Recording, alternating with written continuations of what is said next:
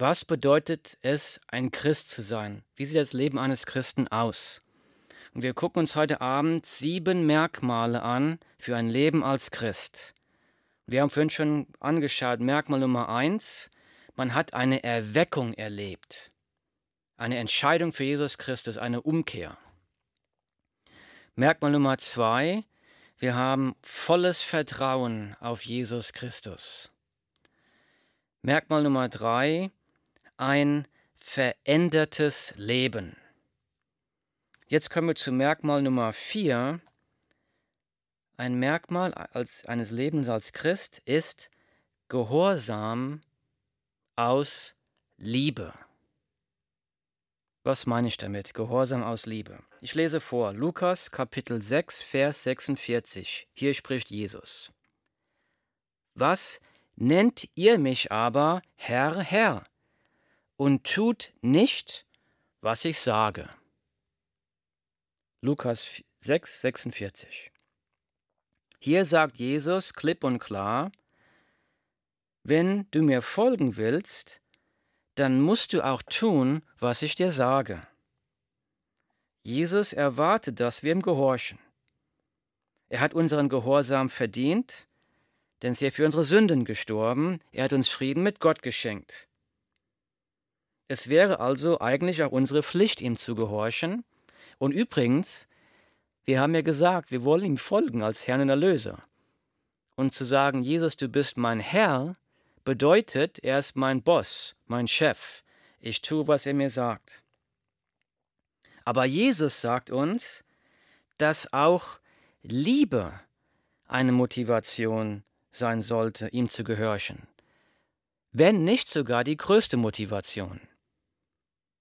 Deshalb Merkmal Nummer vier, Gehorsam aus Liebe. Jesus sagt in Johannes Kapitel 14, Vers 15, Wenn ihr mich liebt, werdet ihr meine Gebote halten.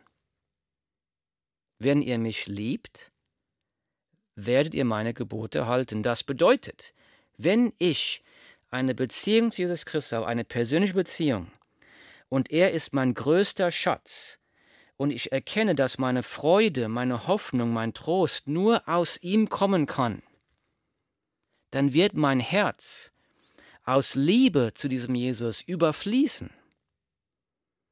Und aus Liebe werde ich ihm gehorchen. Jetzt mag einer fragen, woher weiß ich denn, was ich tun soll? Woher weiß ich denn, was Jesus von mir verlangt? Und die Antwort dazu ist ganz klar, Jesus spricht zu uns durch die Bibel. Das heißt, als Christ sind wir dazu aufgerufen, die Bibel zu lesen, die Bibel zu glauben und das zu tun, was in der Bibel drinsteht. Das zu tun, was Jesus und was Gott uns sagt, was wir tun sollen. Und jetzt mag noch einer fragen, wie kann ich denn Jesus überhaupt lieben? Und dazu natürlich brauchen wir erst einmal diese persönliche Beziehung mit Jesus. Und diese Beziehung mit Jesus, die erzeugt Liebe, die auch von Gott kommt. Gott gibt uns Liebe dafür. Aber auch die Liebe kommt auch daraus, was Jesus für uns eigentlich getan hat. Ich lese mal einen Text vor hier, was Paulus geschrieben hat in den Brief an die Philipper, Kapitel 3, Verse 17 bis 21. Vers 17. Es ist mein Gebet, dass Christus aufgrund des Glaubens in euren Herzen wohnt und dass euer Leben in der Liebe verwurzelt und auf das Fundament der Liebe gegründet ist. Die Bibel sagt also hier, dass unser Glaube und unser Leben in der Liebe verwurzelt und auf dem Fundament der Liebe gegründet sein soll. Vers 18. Das wird euch dazu befähigen, zusammen mit allen anderen, die zu Gottes heiligem Volk gehören, die Liebe Christi in allen ihren Dimensionen zu erfassen. In ihrer Breite, in ihrer Länge, in ihrer Höhe und in ihrer Tiefe. Also Paulus betet jetzt hier für die Gemeinde in Philippi und er betet dafür, dass, dass Gott ihnen die Kraft gibt, dass Gott sie dazu befähigt, die Liebe, die Jesus für sie hat, in allen ihren Dimensionen zu erfassen, in ihrer Breite, in ihrer Länge, in der Höhe und ihrer Tiefe. Also die Liebe, die Gott, die Jesus für dich und für mich hat, übersteigt jeden Verstand.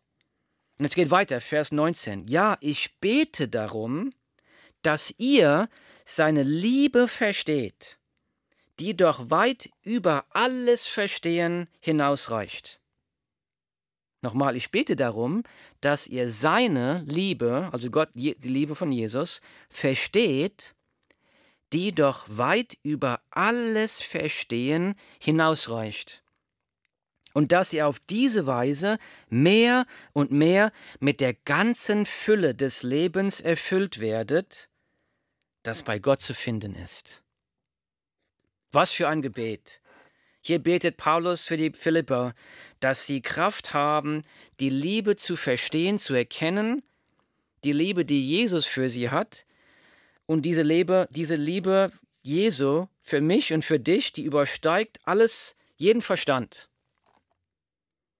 Und wenn wir das verstehen, steht hier, und dass ihr auf diese Weise mehr und mehr mit der ganzen Fülle des Lebens erfüllt werdet, das bei Gott zu finden ist. Also hier wieder, wo wir wieder sehen, dass der Sinn des Lebens, die Erfüllung des Lebens, kommt daraus, Gott zu genießen, sich an Gott zu freuen. Wir freuen uns an seiner Liebe für uns. Erfüllet ein erfülltes Leben. Ich lese weiter, Vers 20. Ihm, der mit seiner unerschöpflichen Kraft in uns am Werk ist. Ich muss mal hier anhalten. Also hier steht, dass Gott mit seiner unerschöpflichen, unendlichen Kraft in uns, in einem Jesuskind, in einem Jesusjünger, in einem Christen wirkt. Die Kraft des Schöpfers des Universums, die Kraft des allmächtigen Gottes wirkt in uns. Ich lese nochmal, Philippa 3, Vers 20. Ihm, der mit seiner unerschöpflichen Kraft in uns am Werk ist und unendlich viel mehr zu tun vermag, als wir erbitten oder begreifen können. Also diese Kraft, die Gott in uns setzt, um in uns zu wirken, die ist unendlich unerschöpflich, und sie vermag unendlich viel mehr zu tun, als wir uns je vorstellen oder sogar erbitten können. Für ein neues, verändertes Leben. Die, wieder hier wieder die Kraft, sich von Süchten zu befreien, von Gewohnheiten zu befreien, für die wir selbst keine Kraft haben, aber die Kraft kommt von Gott, damit seine Herrlichkeit durch uns leuchtet und er durch uns verherrlicht wird und wir uns an ihm erfreuen können. Vers 21. Ihm gebührt durch Jesus Christus die Ehre in der Gemeinde von Generation zu Generation für immer und ewig. Amen. Das war aus der Bibel Philippa Kapitel 3 Verse 17 bis 21. Also wir lesen hier, dass diese Liebe, die Gott in Jesus Christus für dich und für mich hat, jeden Verstand übersteigt. Und es braucht sogar Gebet, dass wir auch nur einen kleinen Zipfel dieser Liebe erkennen können. Denn diese Liebe ist Gottes Liebe und wir können sie nicht erkennen ohne seine Kraft. Und wenn wir diese Liebe begreifen und uns darin erfreuen, dann wollen wir Gott gehorsam sein. Dann wissen wir, Gott meint es gut mit uns. Wir wissen, Gottes Plan für unser Leben ist besser als jeder andere Plan, den ich mir selber ausdenken könnte. Gott weiß alles besser als ich.